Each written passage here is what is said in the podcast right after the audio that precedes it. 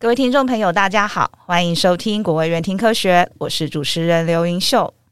今天我们很荣幸邀请到国卫院群体健康科学研究所陈美惠主治医师。陈美惠医师同时也是国卫院的儿童医学及健康研究中心的执行秘书长。陈医师好，大家好，各位听众好。陈医师的研究领域主要为环境荷尔蒙对孕产妇及儿童健康的影响。新生儿科学与出生世代研究，本身呢更是一位临床儿科及新生儿科专科医师。今天借由节目专访的机会，想请陈医师与听众朋友们分享有关儿少医疗照护及安全健康上的重要讯息及研究发现。儿童呢是国家未来的主人翁，也是每位家长心中的宝。因此，在台湾目前所面临的高龄化与少子女化的今天，如何强化儿童的医疗及卫生福利，让儿童能够健康成长及茁壮呢？就更显重要了。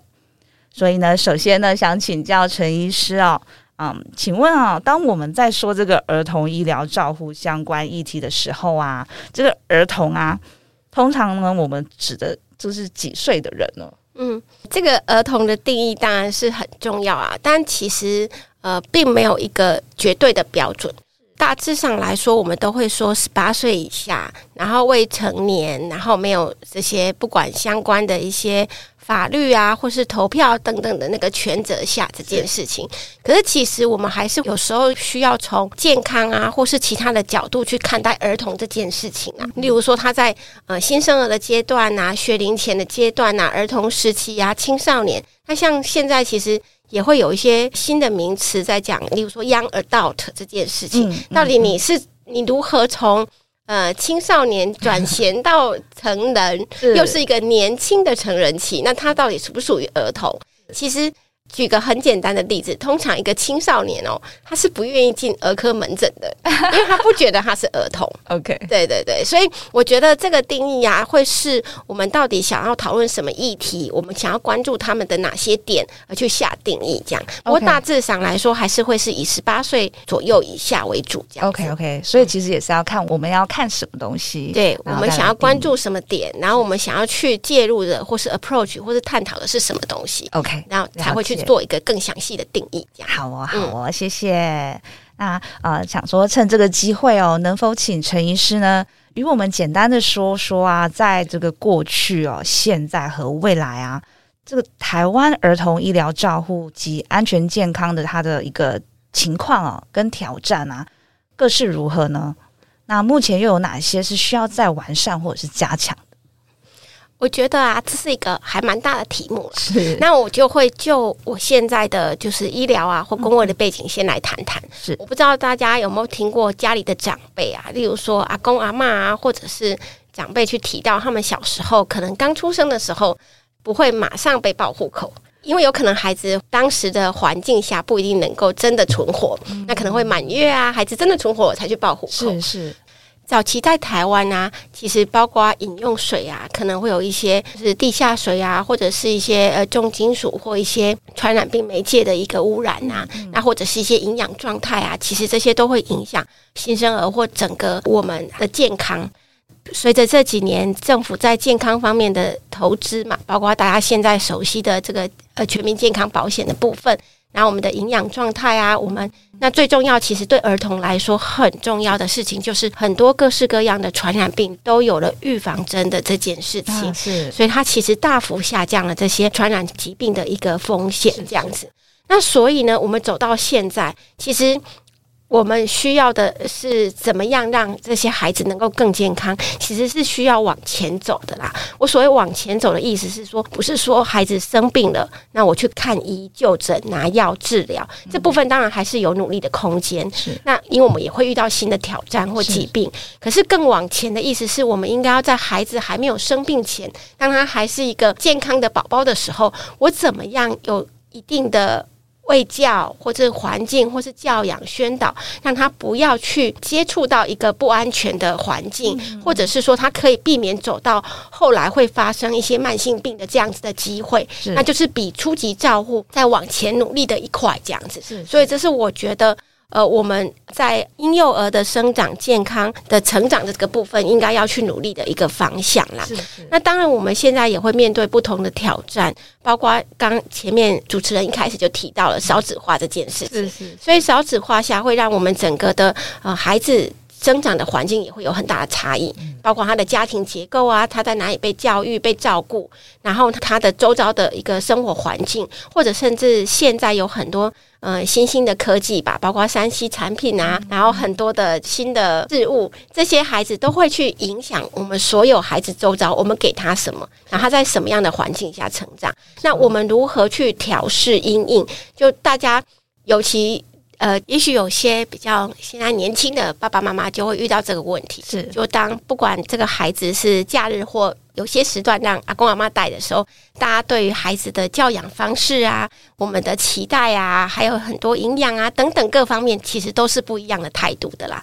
对，所以我觉得，其实，在现在少子化下，整个家庭社会结构跟整个呃外在的环境的这些刺激等等，到底我们要给孩子什么样的一个呃教养的方式，或者是养育他的方式，让他能够更健康的成长，其实是真的是要因时而去呃调整跟呃商议跟这个讨论的啦。嗯，没错，好哦，好哦。那陈医师，您是这个国卫院的儿童医学及健康研究中心啊、哦，那它也简称儿研中心，哎，对的执行秘书长啊。那请问啊，这个儿研中心它成立的缘由跟目的是什么呢？那又有哪一些目标？嗯，好哦。其实啊，大家都知道，呃，其实国务院是一个任务为导向的学术机构嘛。对，那所以其实，在一百零四年的时候，包括从立法院的这个社会福利及卫生环境委员会。以及卫生福利部都觉得说，呃，我们需要有一个以儿童、以一个呃家庭为中心的一个研究的机构，然后能够好好去探讨。包括说是以增进儿童健康福祉为目标，或者是提升儿童医疗照护品质等，能够在做一些建言啊，或是政策拟定上有一个这样子的呃学术机构，然后做政策转移的支持。所以是在那个时候，国家卫生研究院成立了这个儿童医学及健康研究中心。是，那当时其实是有熊昭所长，是，然后跟这个张美惠院士。然后包括当时这个吴美环教授等等，那在所内当然就是有张欣怡研究员跟陈立光研究员的一个参与啦。嗯、那现在当然是我们邱宏毅所长，呃，在持续带领这个团队在进行这样子。OK，那这也有呃刚刚没提到，就是院长国卫院院长历任院长很多的一个支持。那而言中心到底做了什么呢？其实它就是一个国家级的智库。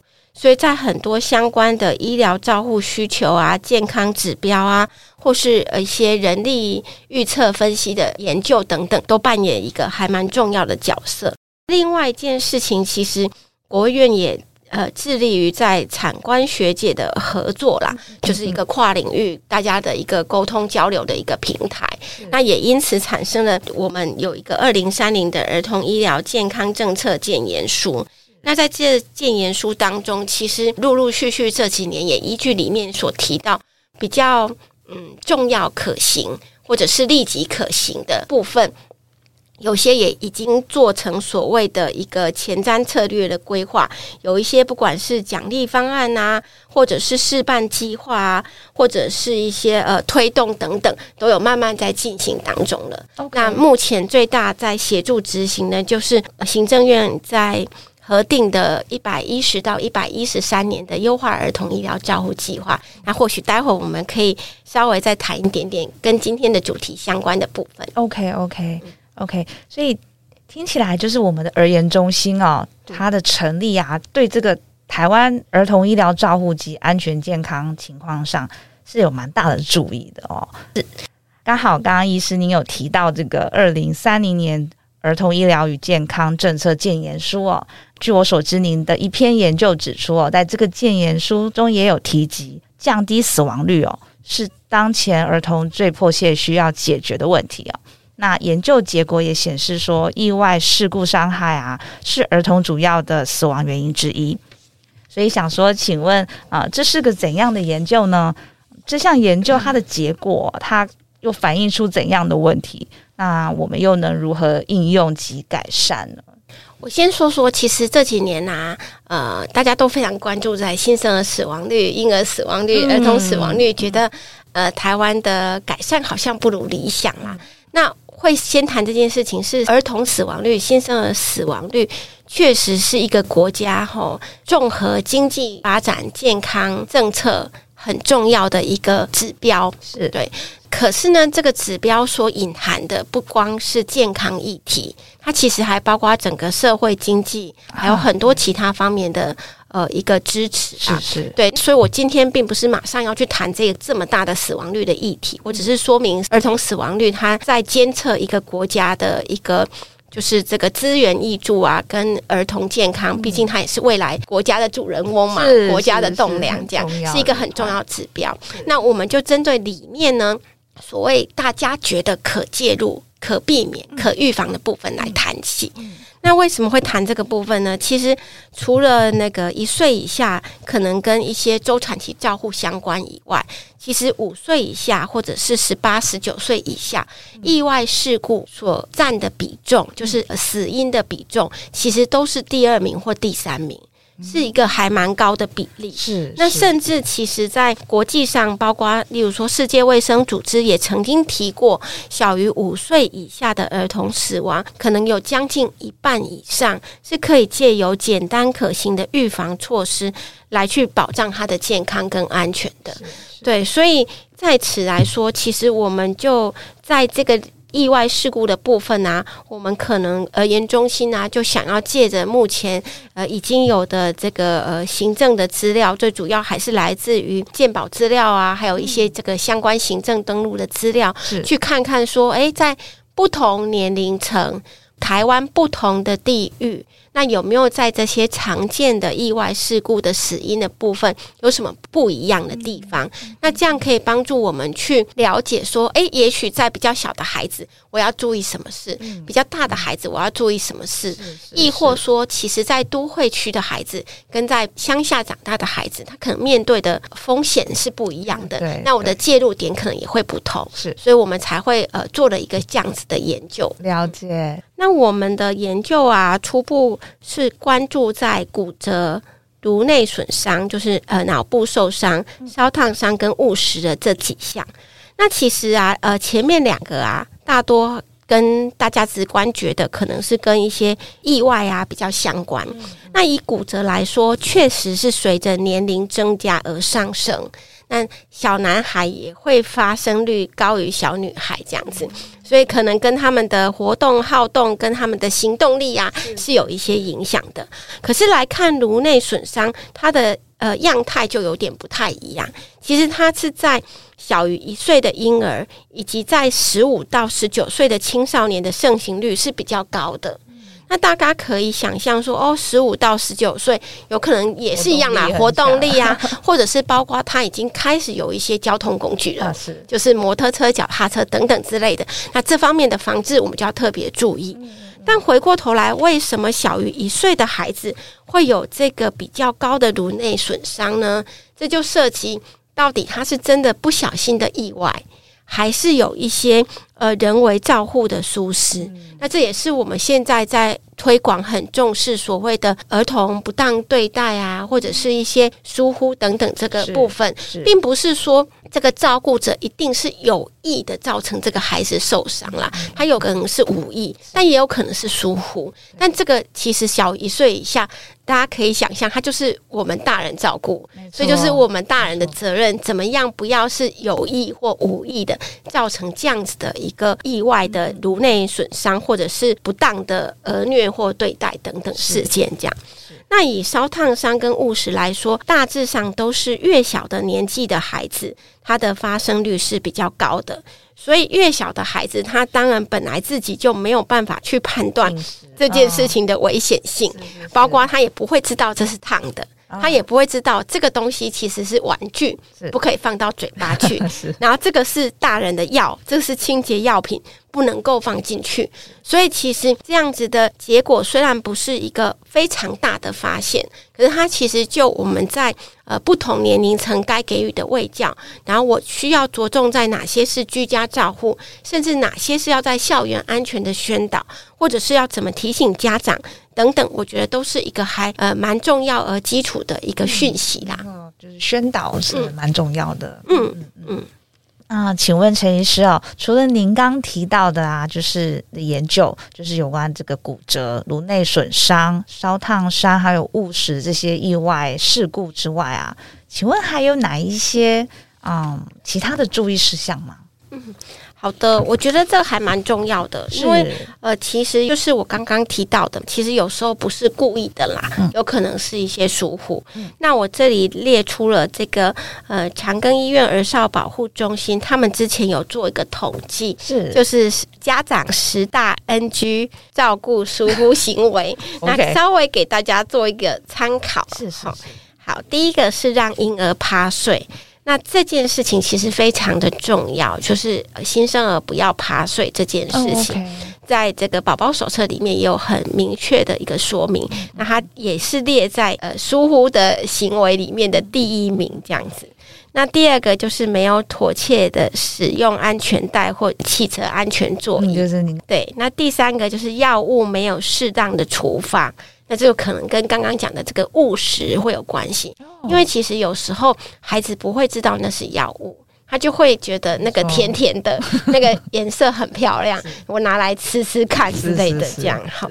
那第四个是没有施打疫苗或提供适当的营养，那这个可能就是大家在留意。嗯，那第五个就是让孩子独自留在浴缸里面泡澡玩水，哦，这也是一个蛮水的。对，我今天虽然没有谈溺水这件事情，嗯，但是它其实也是一个蛮重要的意外事故。是是，是是。那第六个是误食不安全的玩具，跟刚刚误食也有关系。嗯，那第七个是。玩窗帘的时候被拉绳勒住，啊，这也是另外一个还蛮重要的居家安全事故。跟第八项有点也要注意的，就是窗户没有安全锁，所以就会有一些坠落的问题。是，那第九个是户外游戏的时候戏水。就是疏忽啦，嗯、对，跟溺水有关系。那第十个才是呃煮菜的时候意外烫伤，伤对，所以以上这个部分就给各位呃家长跟照顾者作为一个参考。谢谢，谢谢。其实刚刚听了医师念的这些，呃，其实我你每念一个，其实我脑海里面就是浮现，就是。我觉得跟我们日常生活息息相关，真的，真的，真的，对，所以就是要请大家就是记得，对，记得，然后多多注意这样子。对，好，谢谢，非常谢谢陈医师。下集我们将请陈医师继续带着我们了解更多有关儿少医疗照护及安全健康上的讯息。我们下集国卫院听科学见哦，拜拜。